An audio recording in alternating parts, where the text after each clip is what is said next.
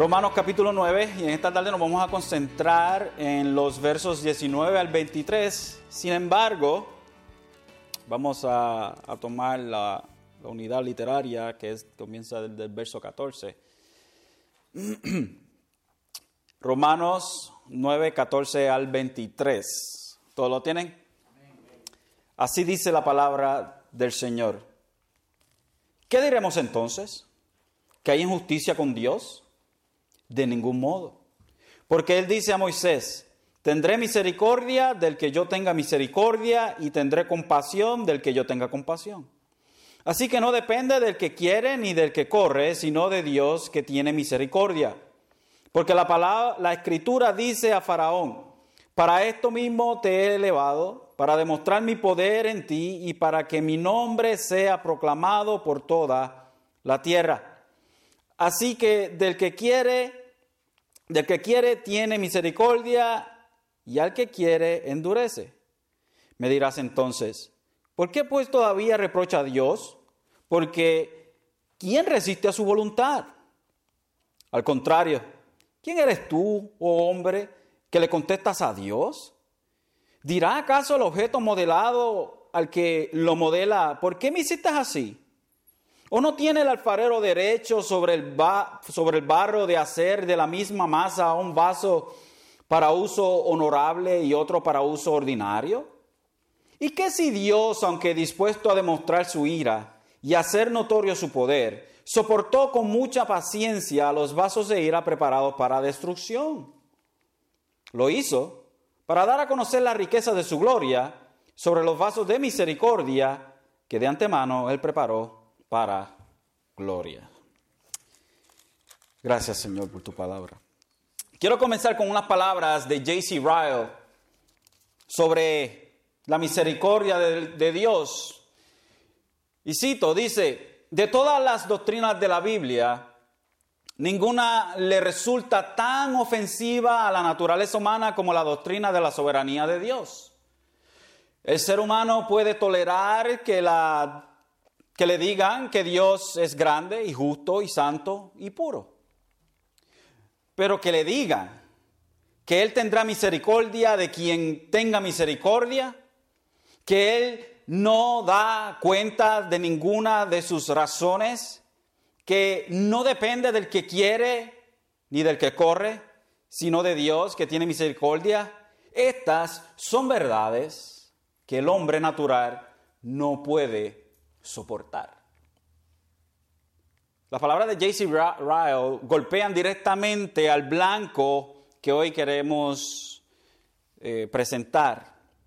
Y hoy tendremos que decidir entonces si creemos lo que la palabra de Dios nos presenta a nosotros sobre Dios o simplemente no creemos lo que Dios nos dice de sí mismo en su palabra.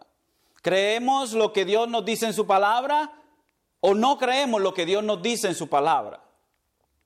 Hoy es una de esas ocasiones en donde nosotros como seres humanos se nos va a hacer difícil reconciliar la soberanía, la soberanía de Dios y la responsabilidad del ser humano. La responsabilidad del ser humano en oír el Evangelio, arrepentirse de sus pecados, venir a Dios. Y Dios como el Dios todo soberano, como el que todo lo sabe y como todo aquel que es el que hace las cosas no conforme a un capricho, pero según su modelo, según su gran plan. Entre este Dios tan grande y entre la soberanía, perdón, y la... Se me olvida la palabra. la soberanía de Dios y la responsabilidad del hombre. Tenemos entonces dos cosas, dos extremos que pueden ser un poco polarizantes, que pueden, que pueden dividirse. Sin embargo, lo que queremos en esta tarde es simplemente reconciliar lo que la palabra nos dice a nosotros sobre las dos cosas. Las dos cosas existen, la soberanía de, de Dios y la responsabilidad del hombre. Y por ende, entonces hoy va a ser una de esas ocasiones en donde no va a estar eh, retada nuestro, nuestro conocimiento de las escrituras en el sentido de que no podemos entender algo, pero lo que sí se nos va a retar a nosotros es si verdaderamente creemos lo que la palabra de Dios nos está diciendo en estos versos.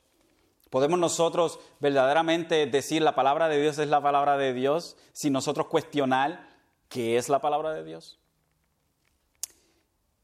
Dios es simplemente Dios y el hombre es simplemente hombre.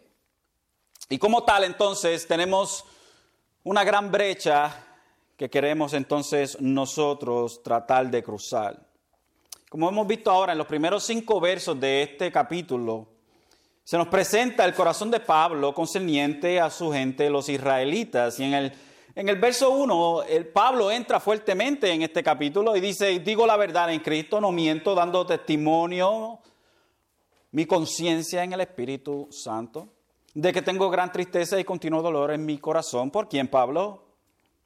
Por mi gente, por los israelitas.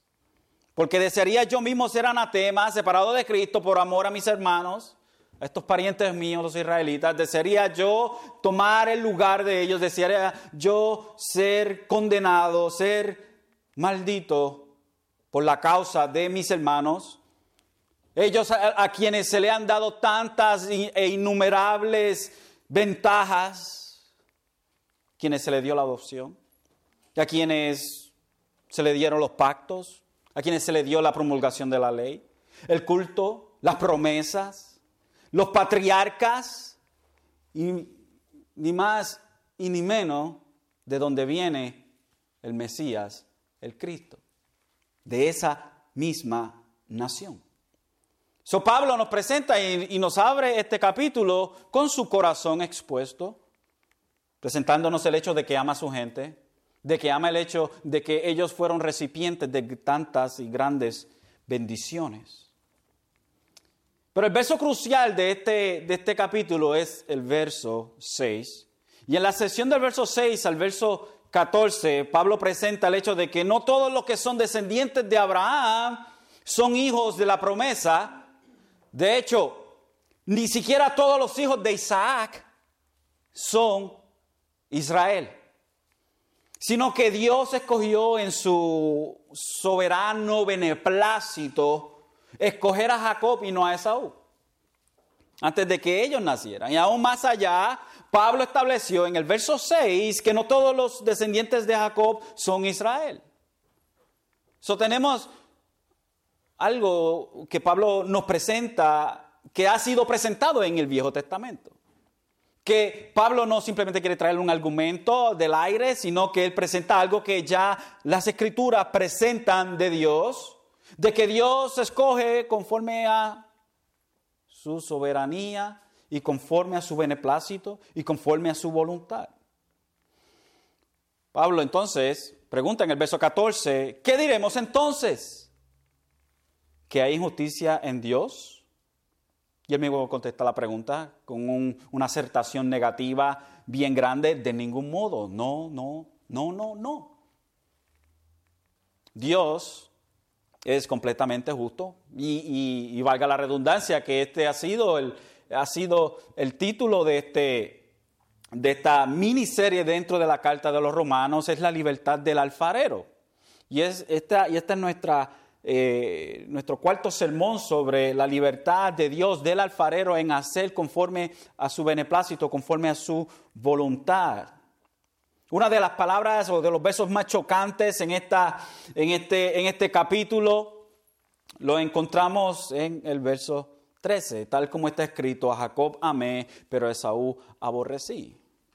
Y esto entonces viene la pregunta, ¿hay injusticia con Dios? Vamos a decir, nos vamos a atrever nosotros a decir que hay injusticia en Dios. Por supuesto que no. Por supuesto que no. En los versos 15 y 16, Pablo presenta la soberanía de Dios en el repartimiento de su misericordia. Y que Dios es independiente del hombre para llevar esto a cabo. El verso 15 dice, porque él dice a Moisés, tendré misericordia del que yo tenga misericordia. Y tendré compasión del que yo tenga compasión. Así que no depende del que quiere ni del que corre, sino de Dios que tiene misericordia. Son los versos, entonces los versos 17 y 18 presentan un ejemplo veterotestamentario. Esto es una palabra de domingo que quiere decir del Viejo Testamento.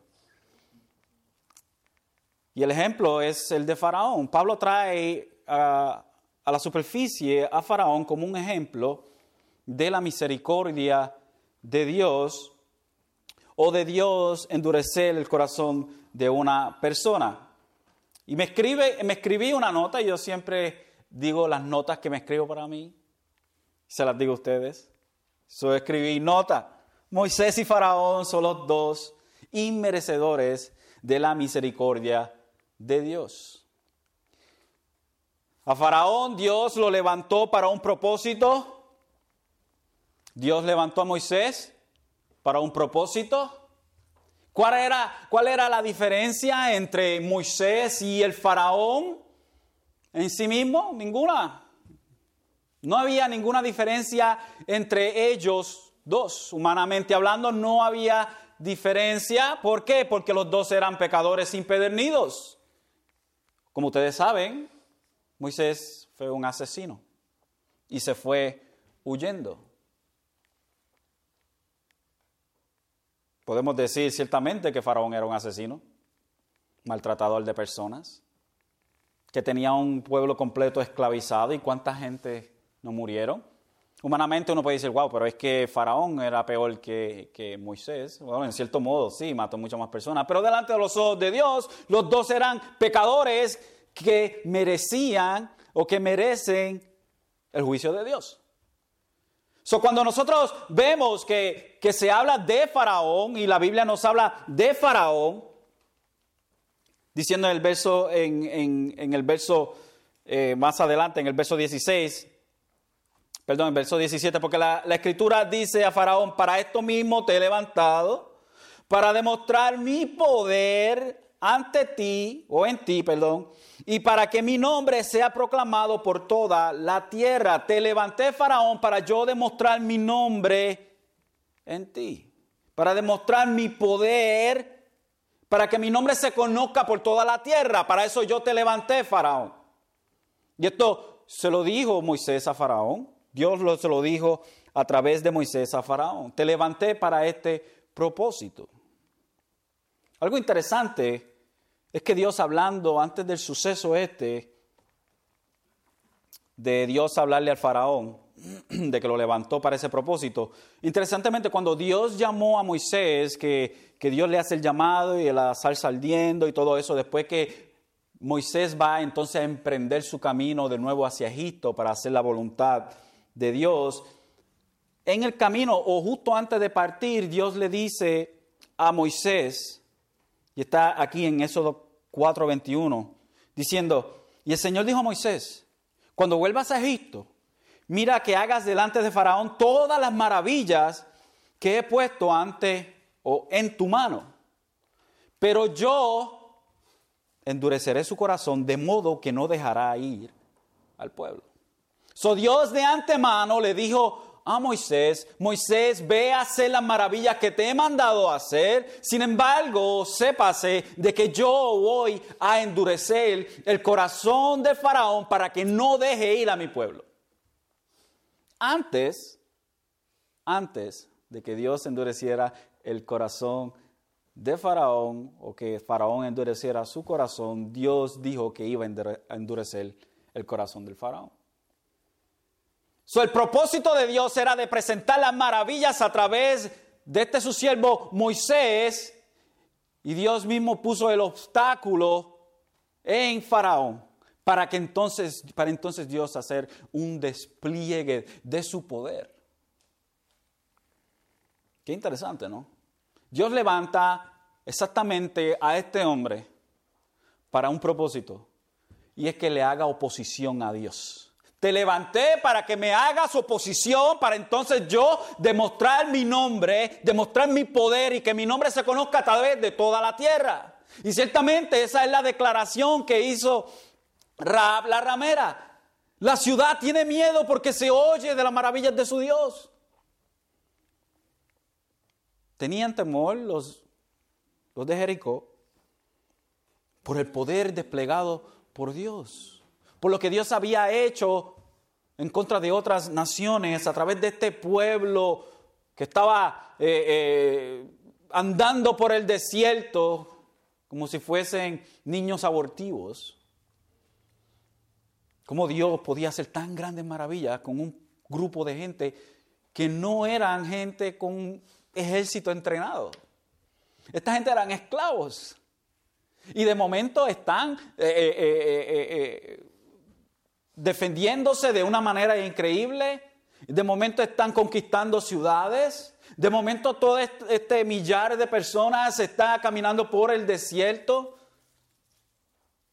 Y su, su ropa no se gastan, sus sandalias no se gastan.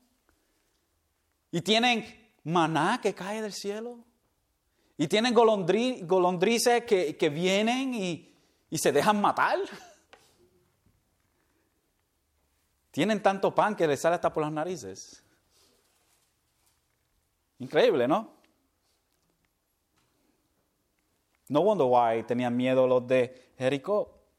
Si el Dios de Israel se había dado a conocer por toda la tierra, aún estando en el desierto. So, Moisés y Faraón, los dos tienen un propósito, sin embargo, Dios tiene misericordia del que Él quiere, quiere tener misericordia y tiene compasión del que Él quiere tener compasión. ¿Para qué? Para que no dependa del individuo, sino para que esto dependa de Dios. Y ciertamente es así con la salvación. Dios escoge para llevar a cabo su propósito a quien Él quiera llevar a cabo, en quien Él quiera llevar a cabo su propósito. La salvación es igual. La idea que Pablo nos presenta a nosotros es un argumento en contra de que Dios escoge para la salvación y que Dios mantiene salvo y que no hay nada que nos pueda separar de Dios. Eso es lo que nos dice Pablo en el capítulo 8. El argumento en contra de eso entonces es una persona que dice, pero Pablo, ¿cómo tú puedes decir esto? Si Israel, quien fue escogido, ahora mismo no cree. Entonces Pablo rompe, entonces en este capítulo 9, a dispersar cualquier intento de cualquier hombre de poner a Dios en el asiento del testigo o del acusado.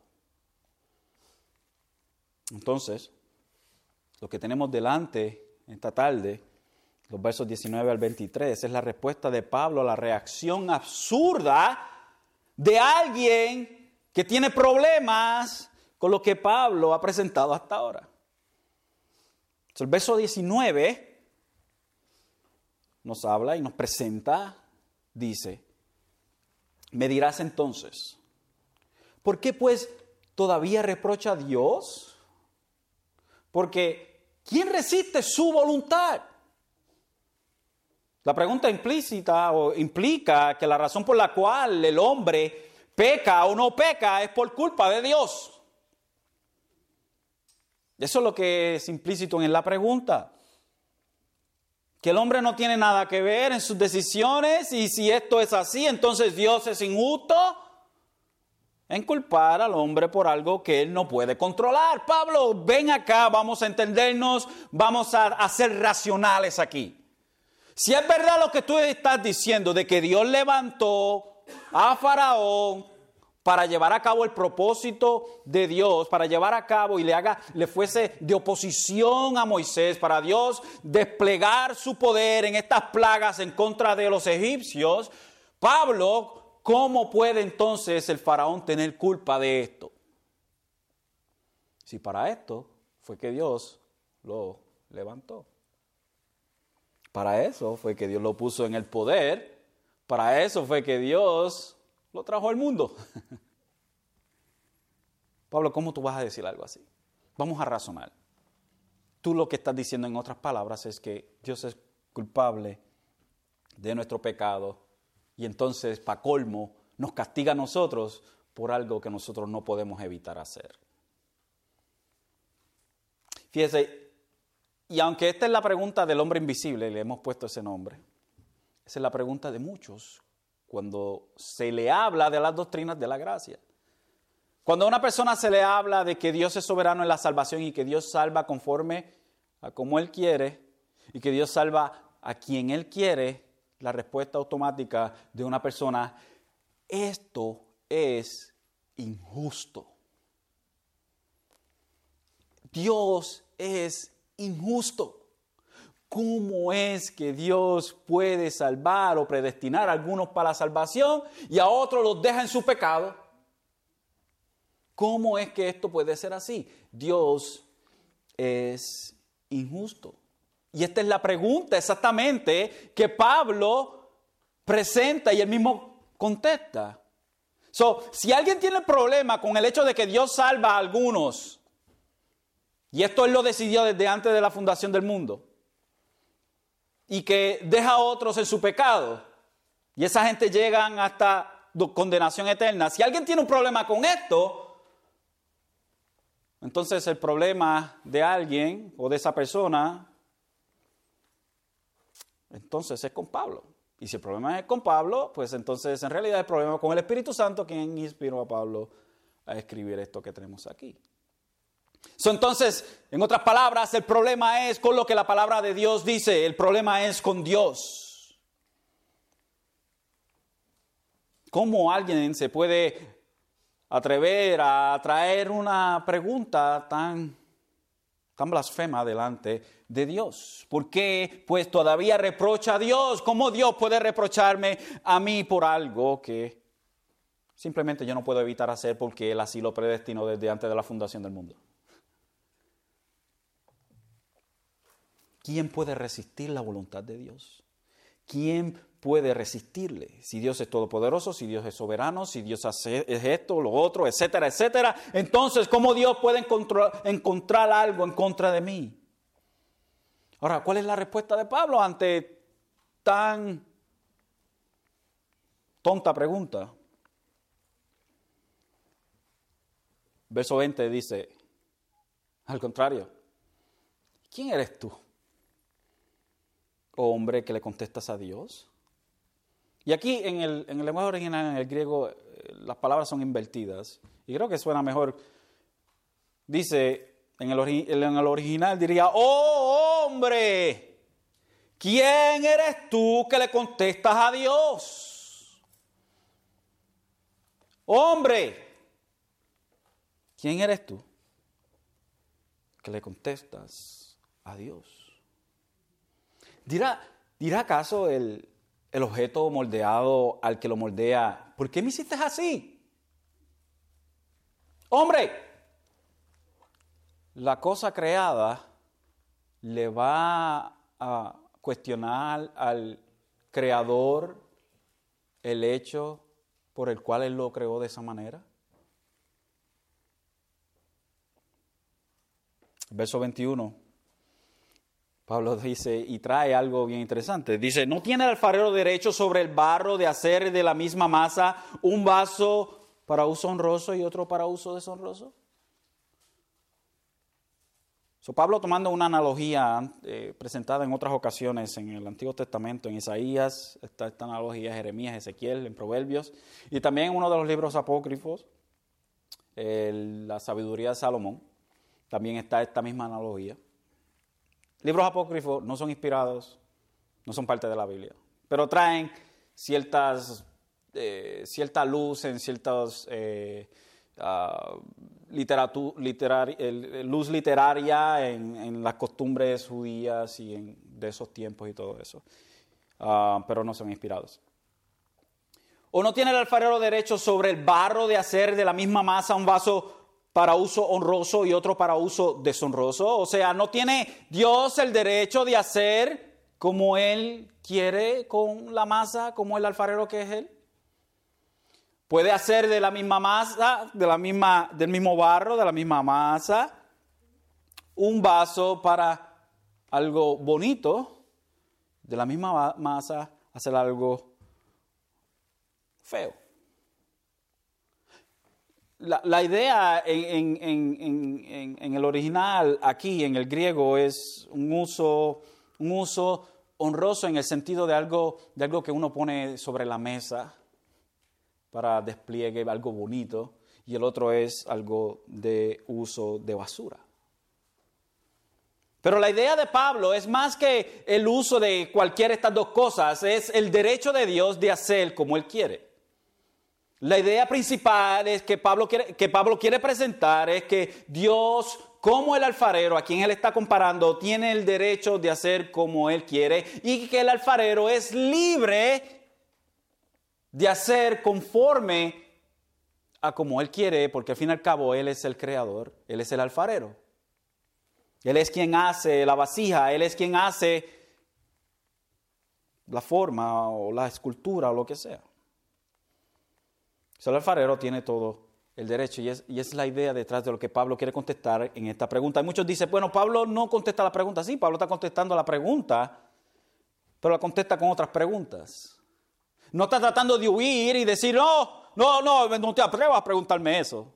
No, no, sí, la pregunta, la pregunta está fuera de sitio, pero él da su respuesta. Y lo contesta con otras preguntas. Al contrario, ¿quién eres tú? Si, si Dios entonces es el alfarero, si Dios es el que tiene todo el control de todas las cosas, entonces ¿quién es el hombre para cuestionar a Dios en lo que Él hace? ¿Cómo, cómo nosotros, cómo el hombre puede, puede levantar a Dios o poner a Dios, en, como dijo ahorita, en el, en el asiento de los acusados y preguntarle a Dios, Dios, ¿por qué tú hiciste esto? Dios, ¿por qué tú no haces esto?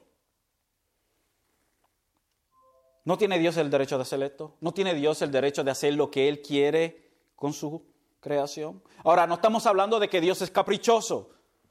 Dios no es caprichoso. Dios tiene un plan desde antes de la fundación del mundo y ese plan Él lo lleva a cabo perfectamente. Dios no es caprichoso. Tengamos cuidado de acusar a Dios de ser caprichoso. Dios no es como nosotros. Por eso es que Dios es santísimo, es santo, porque Él es totalmente aparte de nosotros. El verso 22 dice, ¿y qué si Dios, aunque dispuesto a demostrar su ira y hacer notorio su poder, soportó con mucha paciencia los vasos de ira preparados para destrucción? Oh, ¿Cómo es, Pablo? Y que si Dios, aunque dispuesto a demostrar su ira y hacer notorio su poder, soportó con mucha paciencia los vasos de ira preparados para destrucción. Lo hizo para dar a conocer las riquezas de su gloria sobre los vasos de misericordia que de antemano él preparó para gloria. Permítame leerle eso en una forma un poco más clara. Y aquí, aunque yo no le recomiendo esta Biblia a nadie, usualmente me no la recomiendo, pero en algunas partes a veces hace un poco las cosas un poco más claras. La NTV presenta estos pasajes un poco más claros, el verso 21 al 23. Y mira lo que dice. Dice, cuando un alfarero hace vasijas de barro, ¿no tiene el derecho a usar del mismo trozo de barro para hacer una vasija de adorno y otra para arrojar basura?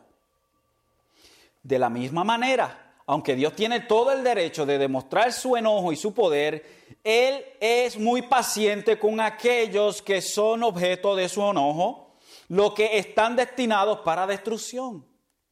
Lo hace para que las riquezas de su gloria brillen con mucho más intensidad sobre aquellos a quienes les tiene misericordia, los que preparó de antemano para gloria.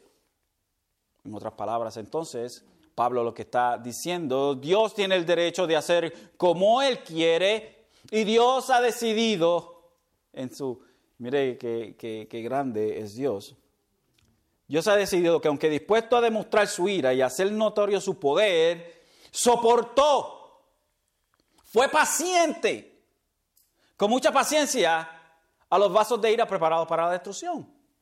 Dios fue paciente para con aquellos que merecen destrucción, destinados para la destrucción. ¿Por qué Dios hizo esto? ¿Por qué, ¿Por qué, es que Dios va a demostrar su ira? Y, a la misma vez, cuando Pablo está diciendo que va a demostrar su ira, está diciendo que, que está demostrando su paciencia, porque Dios puede destruir en el instante, o pudo haber destruido en el instante a Adán y a Eva, Dios fue paciente y Dios a través de la palabra vemos una y otra vez la paciencia de Dios para con aquellos que aún así iban a terminar en tormento eterno. Por ejemplo, con Jezabel. ¿Cuántos años no estuvo Jezabel persiguiendo a los profetas de Dios? ¿Cuánto tiempo no estuvo ella persiguiendo a Elías? ¿Cuántas cosas no hizo esa mujer en el pueblo de Dios? Llevó al pueblo a la idolatría, mató a Nabó, estaba persiguiendo, estaba matando a los profetas estaba completamente corrompiendo el pueblo. ¿Y cuánto tiempo, cuántos años no estuvo Dios siendo paciente? ¿Para qué Dios lo hizo? Para Dios demostrar misericordia. Para Dios demostrar de antemano misericordia, su grande, magnífica misericordia y gracia que Él preparó para los vasos de gloria. So, lo que presenta es un contraste, como hablamos nosotros del Evangelio. El Evangelio brilla más cuando nosotros damos las malas noticias. Las malas noticias es que eres un pecador impedernido, que mereces castigo eterno. Sin embargo, ahora las buenas noticias, ahora brilla mucho más. Jesucristo murió en la cruz del Calvario por pecadores como tú, como yo. Resucitó al tercer día dando así testimonio de que es aprobado este sacrificio por el Padre. Y si tú crees en Jesucristo, te arrepientes de tus pecados, entonces eres salvo.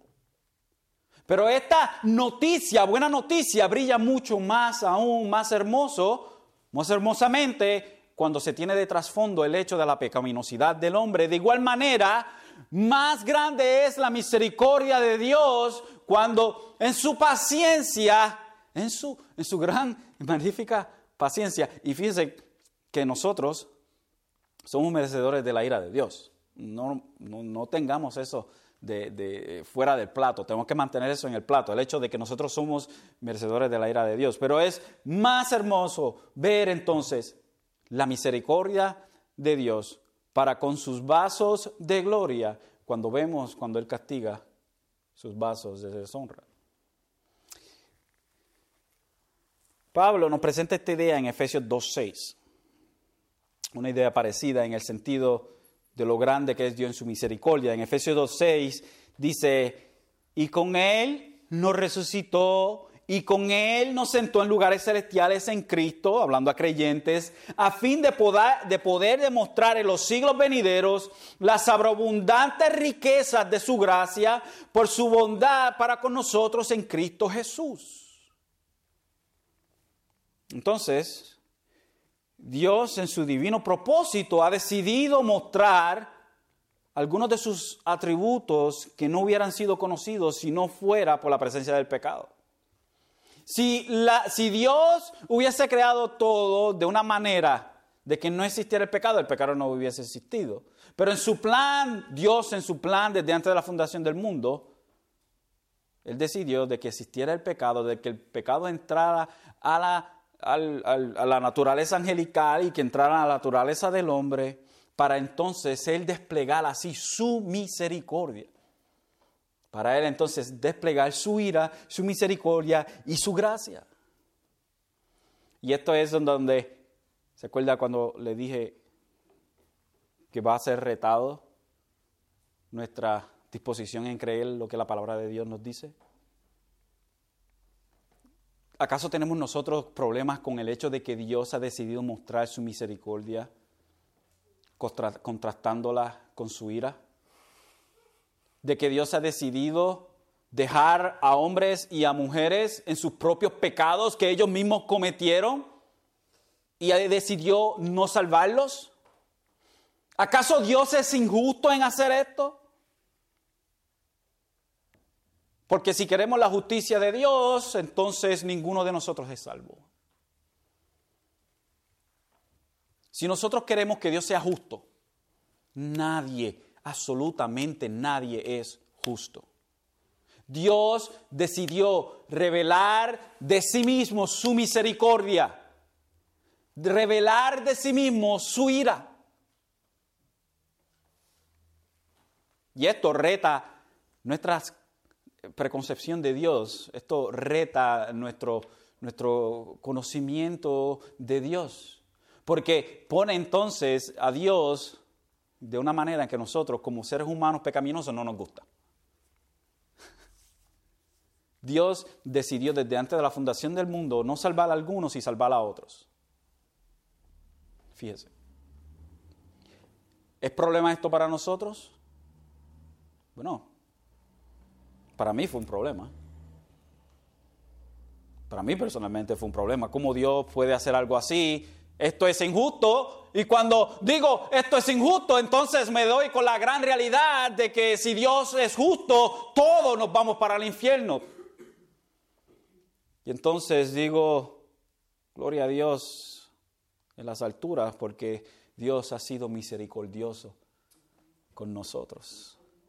Y que Él no decidió desplegar su justicia y su ira para con nosotros.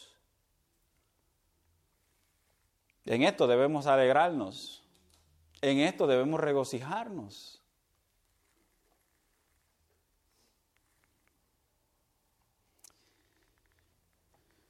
Y aún así con todo es paciente nuestro Señor. Es paciente con el impío, aún teniendo el derecho de traer a justicia a ese impío en el momento del nacimiento de esa persona. Dios es paciente. Dios fue paciente para nosotros quienes éramos hijos de ira en un momento. Y esto es lo que entonces tenemos una gran paradoja. ¿Cómo entonces podemos armonizar la soberanía de Dios y nuestra responsabilidad de nosotros?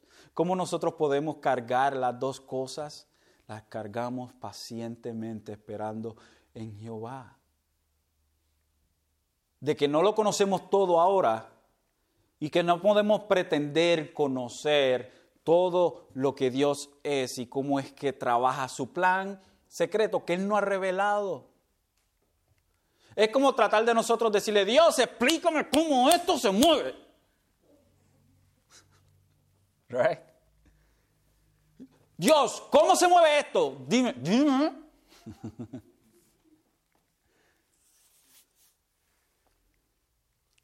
We are so hubris. Somos tan tan orgullosos que queremos cuestionar a Dios en lo que Dios hace porque no va conforme a nuestra preconcepción de Dios.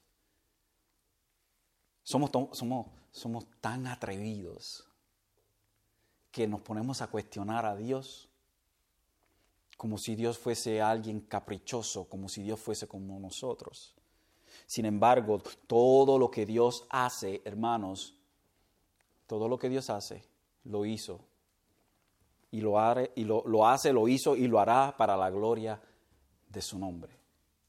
Entonces, ¿cuál es el blanco? Entonces, ¿por qué Dios hizo esto? ¿Por qué Dios permitió el pecado? ¿Por qué Dios permitió que, que Satanás cayera? ¿Por qué Dios permitió que Adán cayera? ¿Por qué Dios hizo esto? ¿Por qué Dios lo hizo? Para la gloria de su nombre. Ese es el blanco. Y ahora entonces nos queda a nosotros decidir entonces si nosotros vamos a servir a un Dios todopoderoso, quien salva a quien Él quiere salvar, y que al resto Él lo deja conforme a lo que esa gente quisieron. Porque no podemos decir que el hombre es inocente de sus pecados, porque cada persona que peca, peca porque quiere pecar, le gusta, le encanta. Pero la pregunta que siempre llega a la superficie, ¿por qué pues todavía reprocha a Dios? ¿Por qué? ¿Quién resiste su voluntad? Y ahí debemos respondernos nosotros, a nosotros mismos, ¿quién eres tú? ¿Cómo vamos nosotros a cuestionar al Dios santo y poderoso cuando nosotros somos pecadores impedernidos?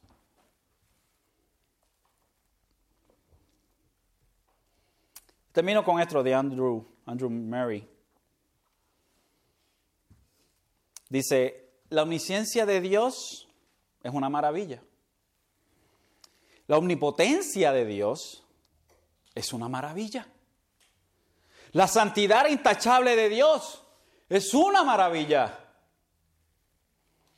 Ninguna de estas cosas las podemos entender.